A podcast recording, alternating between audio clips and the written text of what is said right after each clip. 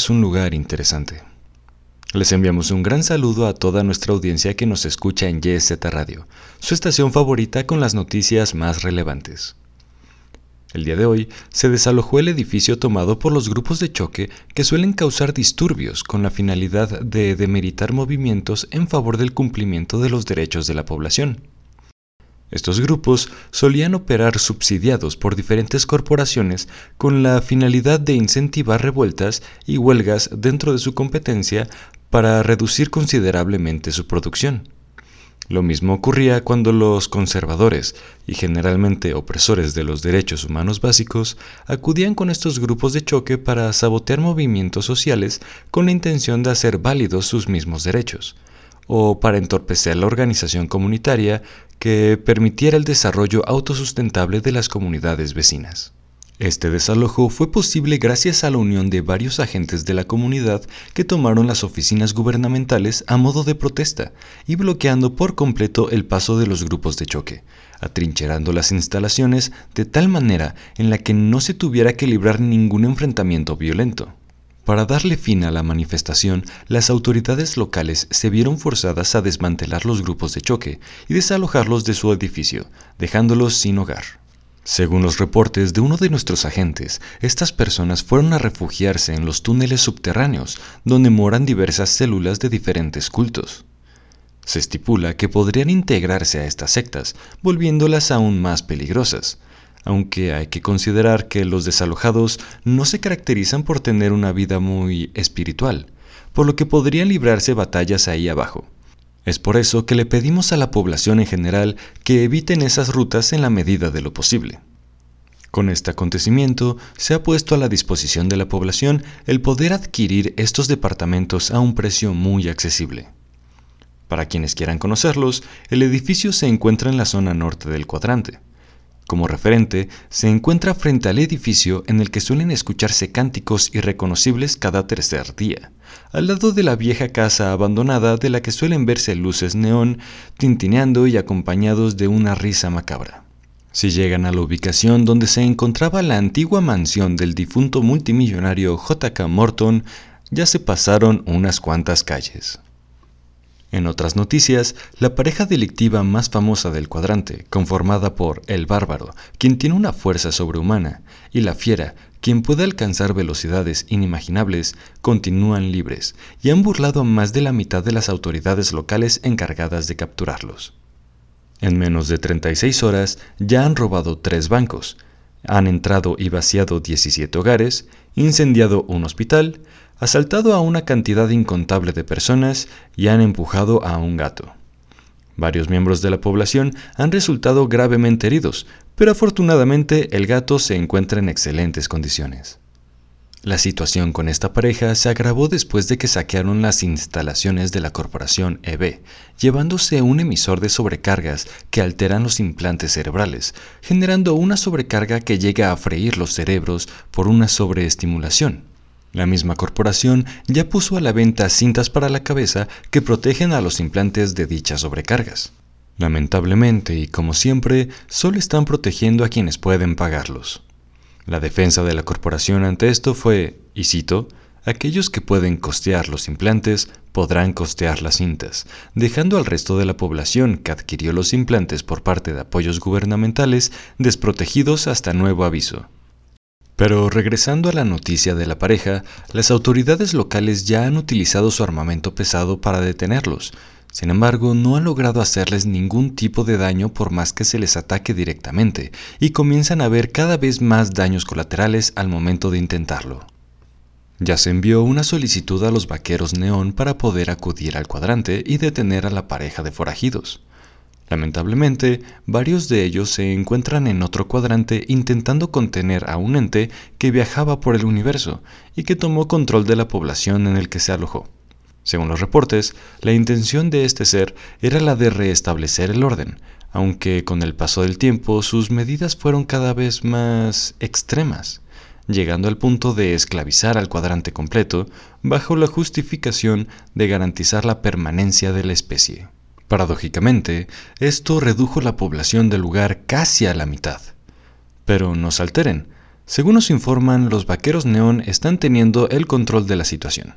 Nos comentan que una vez que terminen con este asunto, revisarán nuestra petición, aunque esto no garantiza que acudan a nuestro llamado, por lo que debemos de hacer todo lo posible por frenar esta amenaza nosotros mismos.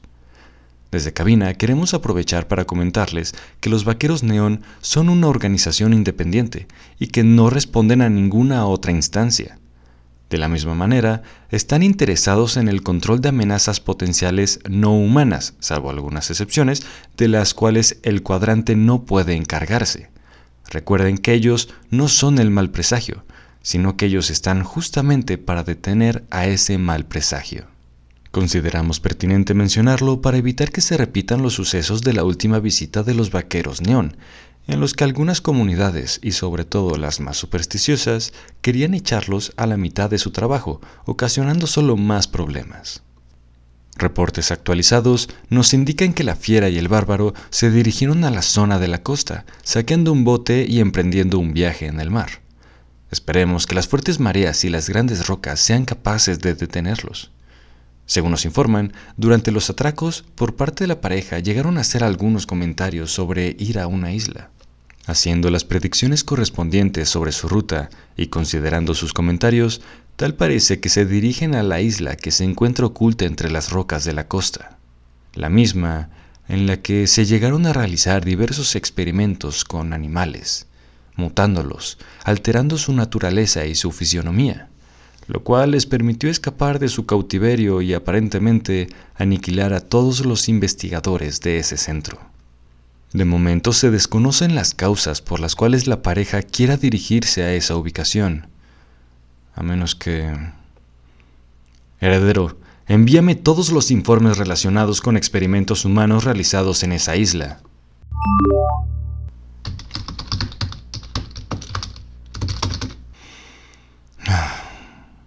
Querida audiencia, revisando los documentos de la última expedición realizada por uno de nuestros agentes a la isla, resulta que no solo se hicieron experimentos con animales, sino que también se hicieron con humanos.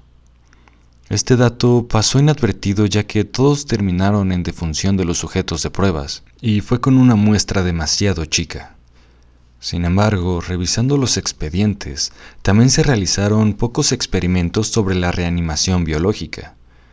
Estos estudios se suspendieron debido a la falta de consistencia en los resultados, misma que se presentó cuando de todos los intentos, solo dos resultaron satisfactorios, pero con efectos secundarios, mientras que el resto se desintegró de manera acelerada. Estos especímenes habían sido traídos de otro cuadrante, algo extremadamente prohibido por los bloqueos territoriales. Estos dos seres resucitados son el bárbaro y la fiera. Lamentablemente no contamos con la información de su cuadrante de procedencia. Esa información fue borrada por completo. Y tampoco se encuentra con registros o pistas sobre lo que puedan estar buscando esta pareja en la isla.